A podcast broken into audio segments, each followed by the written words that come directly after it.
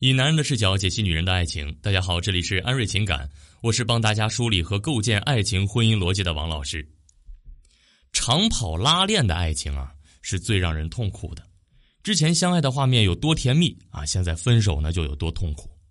那么多年的感情啊，说散就散了；陪伴你那么久的人啊，说走就走了。我相信啊，很多人都忘了自己有多少个夜晚泪流满面了，是吧？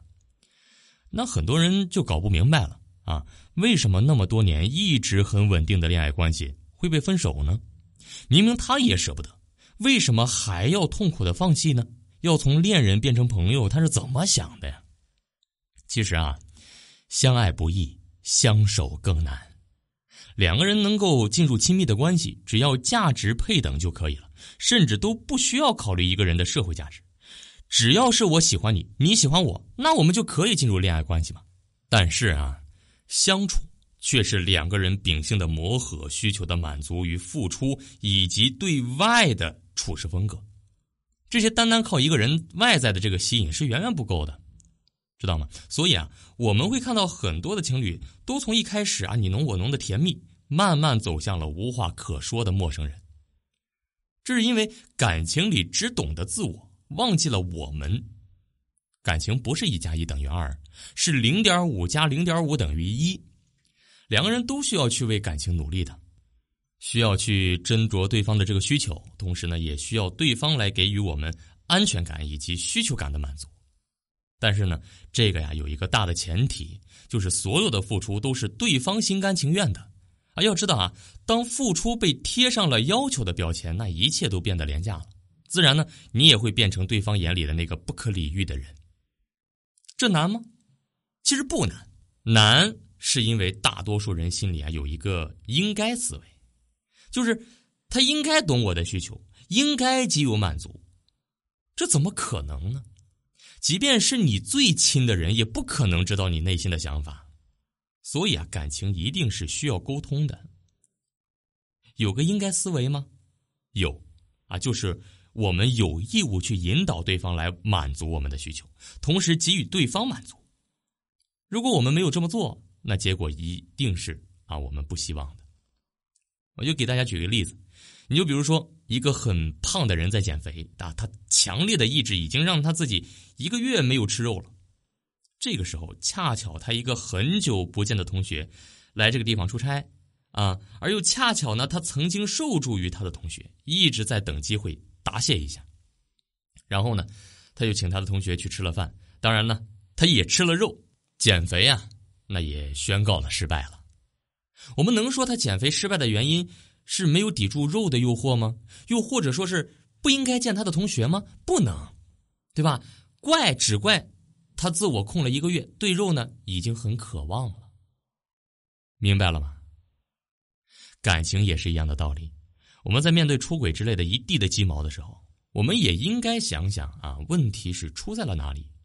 他是不该做出一些伤害的事情。可是话说回来，外面的诱惑力那就是不可控的。那我们是不是给了他足够的力量去抵制这些诱惑呢？所以说，很多事情要分开了看。你就像长跑拉练的爱情一样，对吧？吸引力、价值感，这个绝对是 OK 的。有爱呢，也是一定的。那问题出在了哪里呢？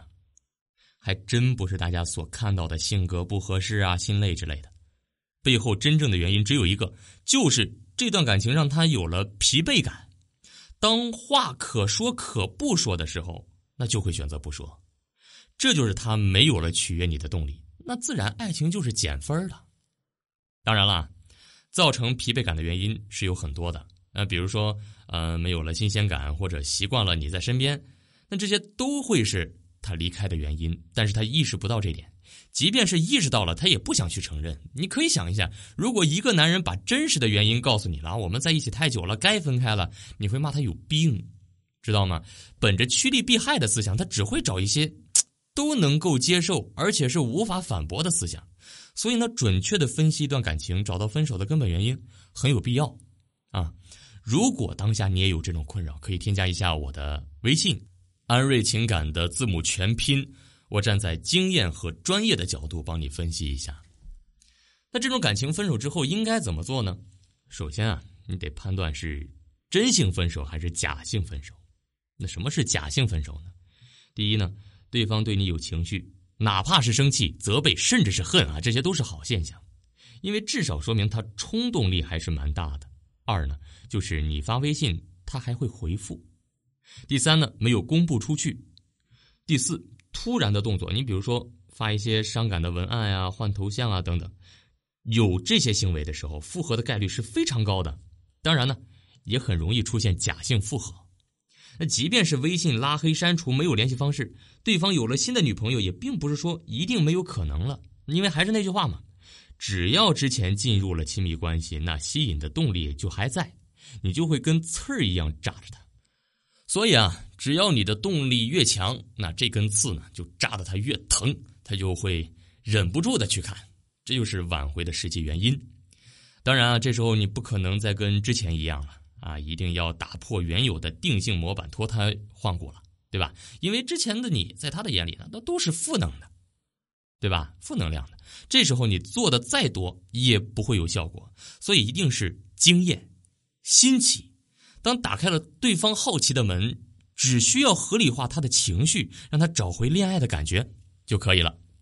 好了，本期节目呢，我们就讲到这里了。如果你有问题想要咨询我，可以添加微信“安瑞情感”的字母全拼。当然了，如果你当下只是想学习更多的情感知识，可以关注我们的微信公众号“安瑞情感”，领取免费课程。我们下期再见。